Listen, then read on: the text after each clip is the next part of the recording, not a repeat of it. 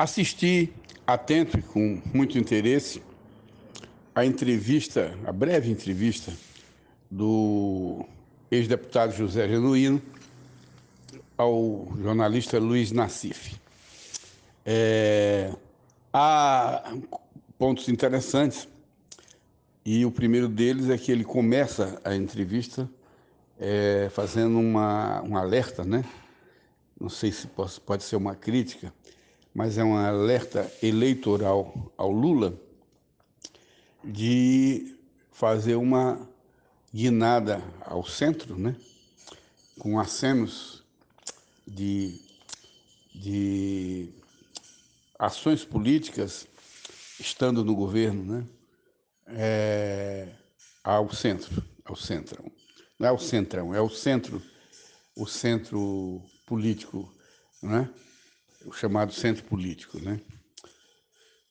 E esse aceno, apesar de ser um, uma crítica, né? ou, uma, ou um alerta ao Lula, ele, vindo do genuíno, é importante, mas é, não chega a ser uma autocrítica dele, genuíno, aos rumos que o PT faz, né? tomou. Né?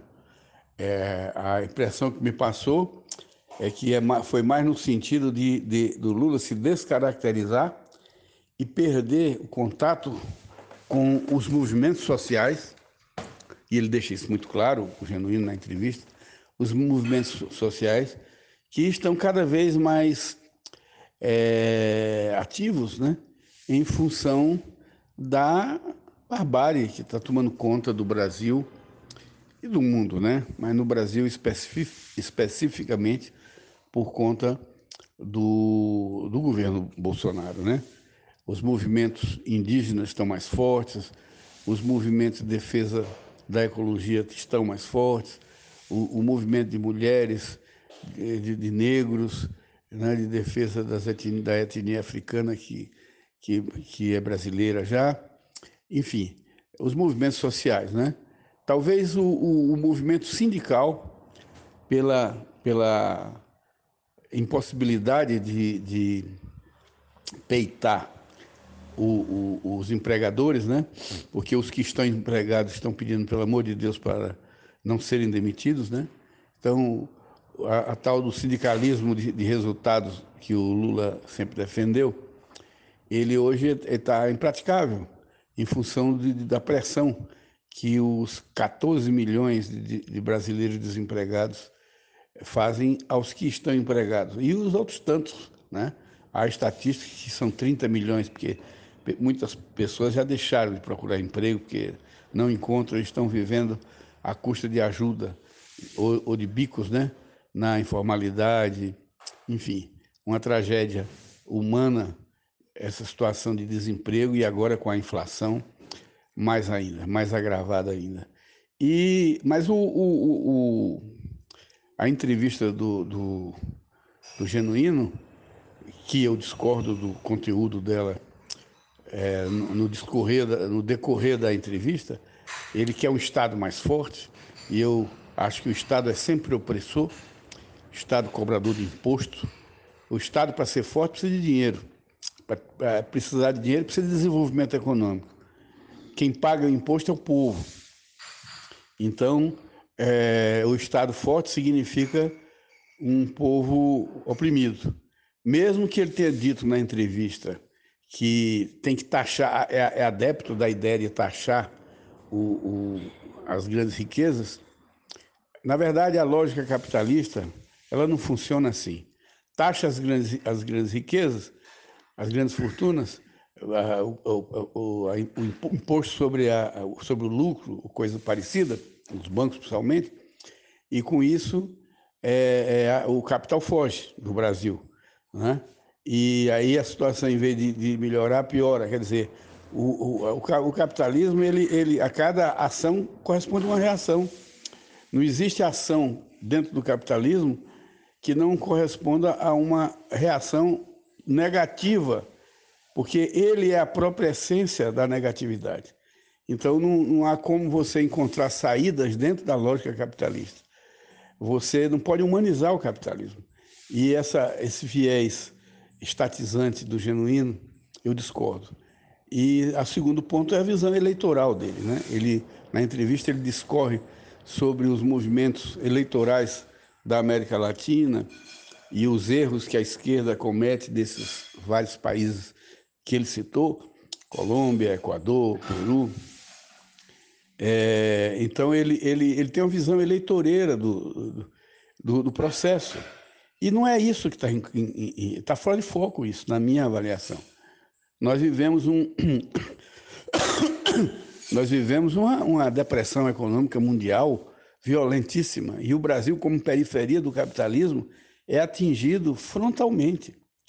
A perspectiva de golpe com Bolsonaro foi afastada está sendo afastada por conta de que a burguesia brasileira entendeu que não que não podia embarcar numa canoa dessa, mas com, com o desenrolar da crise ecológica e a crise do capital, é, não, não está fora de cogitação que, que queiram os segmentos militares mais é, lúcidos, mas não menos perigosos no sentido da, de, do uso da força, poderão dar um golpe sem Bolsonaro, né?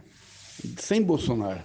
E, e no, no, médio prazo, se não for agora, no médio prazo, em função de uma, de uma, de uma situação de ingovernabilidade para que seja mantido o, o, o sistema capitalista e o, e o seu governo e todo o parlamento e as instituições, poder judiciário, dentro da, da lógica capitalista em decomposição. Né? Então, a decomposição do capital cria uma decomposição também das instituições. As instituições brasileiras estão funcionando, mas desacreditadas pelo povo, que é o que tem que levado um, uma faixa dessa, dessa população é, insatisfeita a delírios é, ultraconservadores, como se fosse saída para alguma coisa que não é. Né? Então eu achei a entrevista do Genuíno, ela tem pontos positivos no sentido de, de, de análise da influência americana, que ainda persiste, do grande capital, mas ele não, não, não propõe a ruptura com isso, né? Pelo contrário, ele, ele propõe que a gente tenha uma postura combativa, eleitoral, institucional, estatal, de esquerda, diferente da do Lula, né? Ele, ele estabelece uma diferença disso, mas eu duvido muito que o Lula, presidente, possa seguir isso, porque o Lula, o primeiro ato que ele tomou em 2003 foi é, nomear um ministro da, da Economia, Henrique Meirelles, que era o, o, o garoto incensado pelo Rockefeller, né? O Mal entrou no governo, criou um racha dentro do PT, propondo a, a, a, a lei da Previdência, né, da restrição de direitos previdenciários. Então, não, não é, não é um, um, teve a sorte de ser bafejado pela, pela melhoria de preço das commodities brasileiras, e aí isso criou uma situação econômica mais favorável, e ele pôde fazer algumas benesses, é, ampliar, né? Algumas benesses eleitoreiras é, que vinha sendo feito pelo Fernando Henrique Cardoso, com, com a história do Bolsa Família, e, e, e ele ampliou isso. Então, ele teve condições de, de, de, dar uma melhoria e o próprio empresariado né, passou a ter mais lucro, o pequeno empresário passou a ter mais lucro, e isso criou um clima de satisfação inicial né, com o governo Lula, que admitia até ser uma marolinha a crise do, do subprime de, de 2008, que na verdade posteriormente se viu que a, a, Dilma pagou o pato dessa dessa dessa pato da Fiesp, né? Pagou o pato da Fiesp dessa dessa depressão capitalista que se acentuou no governo dela, né? E que levou a, a um, um, uma impopularidade que ajudou com que a direita é, tirasse ela do poder com, com um, como eu chamo de um peda pedalateco, né? Um peteleco não, um pedalateco, né? E, e isso aconteceu. E acontecerá de novo, se, porque a, o buraco é mais embaixo. A crise é estrutural do capitalismo, né? E essa discussão não é feita. O genuíno não, não entrou nessa questão da crise. É como se tivéssemos é, que a política tivesse capacidade de resolver essa questão e não é. Então ele não aborda isso na, na, na entrevista e nesse sentido eu acho que ficou faltando. Mas a gente torce para o genuíno é, aprofunde essa, essa crítica e também vem até a fazer uma, uma autocrítica sobre as alianças que o PT fez e o comportamento de, de, de concessões, né? para usar uma palavra amena, a empresas como Odebrecht e outras mais. E isso ele não, não, não fala explicitamente, mas ele, ele ensaia um, um, uma crítica ao PT, à guinada do PT para o centro, né? E pretende que o PT volte àquela, àquele momento inicial do qual eu participei como fundador do PT, em que havia faixas dizendo um partido sem patrão e coisas do gênero, né? E, e, e o, o, as alianças do PT, a partir do vice-presidente, que era o Zé Alencar, que era até uma pessoa muito, pessoalmente, assim, muito é, bonachão e tal, mas era um grande capitalista que foi ser o vice dele. Quer dizer, esse, esse aceno para a burguesia cada vez se acentua mais com, com, no Lula, né? a ponto de dizer na Itália que se, se arrepende de não ter extraditado o Cesare Batista, que era um revolucionário com todo equívoco que você possa fazer da ação dele, mas ele era um, um, um revolucionário que lutava contra a tirania de então lá na Itália, né? E dos carabinieri, dos carabinieri, né, italianos. Então, não, não, essa, essa postura do Lula não é a, a postura que eu tenho nos meus sonhos do ponto de vista da emancipação humana. Né? Então, nesse sentido, a, a entrevista do Genuíno faz uma crítica, mas está longe de, de fazer uma crítica categorial, né?